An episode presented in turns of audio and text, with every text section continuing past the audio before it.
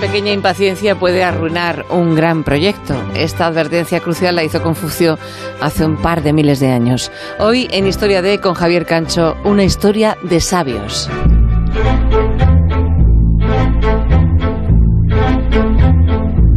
El pensamiento de algunas personas puede llegar a sostenerse durante años, incluso en algún caso durante más de dos milenios. Confucio nos advirtió de que si nos escupen por la espalda, eso es porque nosotros vamos por delante.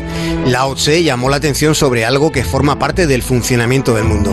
El taoísmo no tiene unas normas o ceremonias definidas, básicamente lo que aconseja es seguir el camino y dejarse llevar por el ritmo natural de las cosas.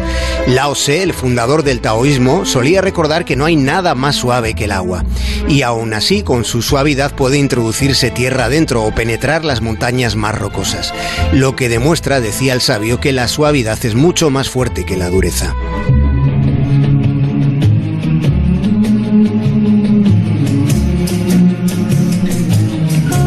Puede que no hayan pensado en ello porque no suele suceder mucho a lo largo de la historia, pero es posible que estemos pasando de la época de un imperio a la época de otro.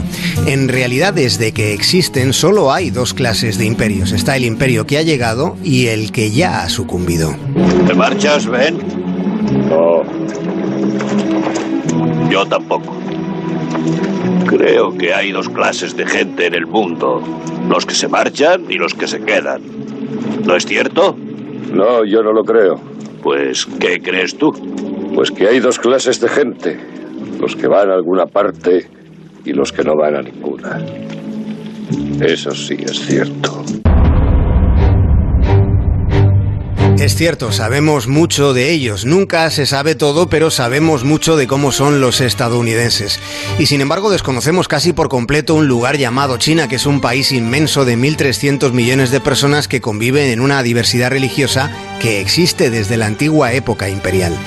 En China hay católicos, protestantes, judíos, musulmanes, aunque la mayor influencia la siguen teniendo el taoísmo, el budismo y el confucianismo.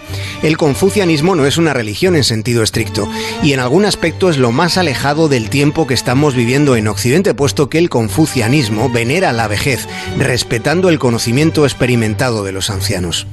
Confucio recomendaba concentrarse en este mundo, en la vida que tenemos. Proponía mirar más allá de lo que vemos para encontrar la belleza en todas sus formas. Es curioso porque hablando de belleza, 2500 años después de Confucio, en un concurso de belleza, se preguntó por Confucio, demostrándose en la respuesta que más de dos milenios después muchos saben menos que nada. Le preguntaban a una Miss Panamá por quién fue Confucio. Confucio fue uno de los que inventó la confusión y por eso se le ha, de lo más antiguo, fue uno de los chinos japoneses que fue lo más antiguo. Gracias.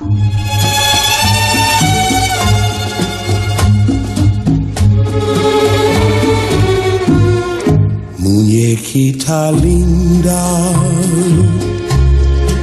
de cabellos de oro, de dientes de perlas. Cuando este incidente sucedió hace 10 años hubo mucho revuelo. El cachondeo se ensañó con la muchacha de una forma sádica, tanto que aquellos acontecimientos hubieran desagradado al propio Confucio, le hubieran generado confusión, puesto que él advertía que se empieza a saber cuando se sabe que se sabe lo que se sabe y que no se sabe lo que no se sabe. También recordaba que el desconocimiento es la noche de la mente, pero una noche sin luna y sin estrellas. siempre hasta morir. Más de uno.